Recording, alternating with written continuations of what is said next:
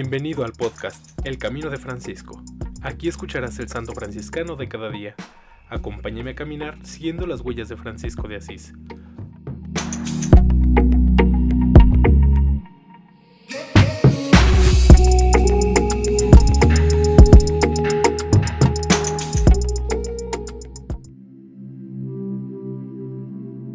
Enero 23. San Gonzalo García, mártir en el Japón, religioso de la Primera Orden. 1555 a 1597, canonizado por Pío IX el 8 de junio de 1862. Gonzalo García nació en Basain, Indias Orientales, de padre portugués y madre india.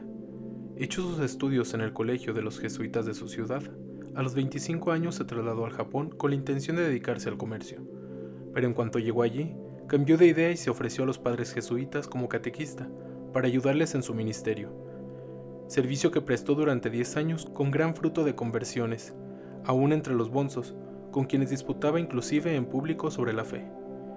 Viajó luego a Manila, en las Filipinas, y ahí fue cautivo de la vida pobre y penitente de los misioneros franciscanos, y pidió ser aceptado en la orden en calidad de hermano religioso.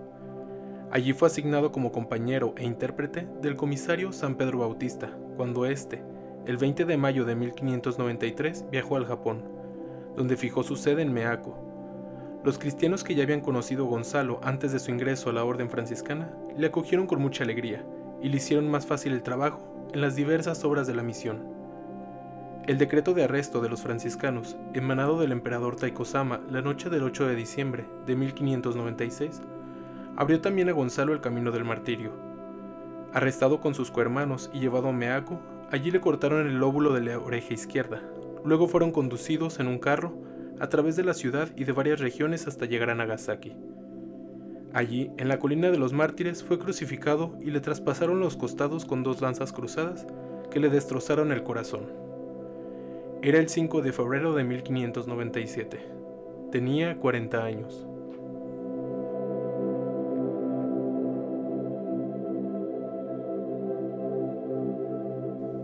En alabanza de Cristo y su siervo Francisco.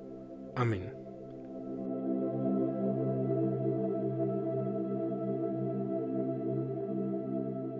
San Gonzalo García, ruega por nosotros.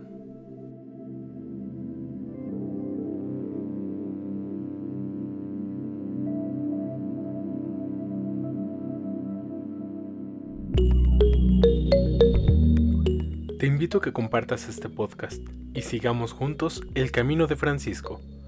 Paz y bien.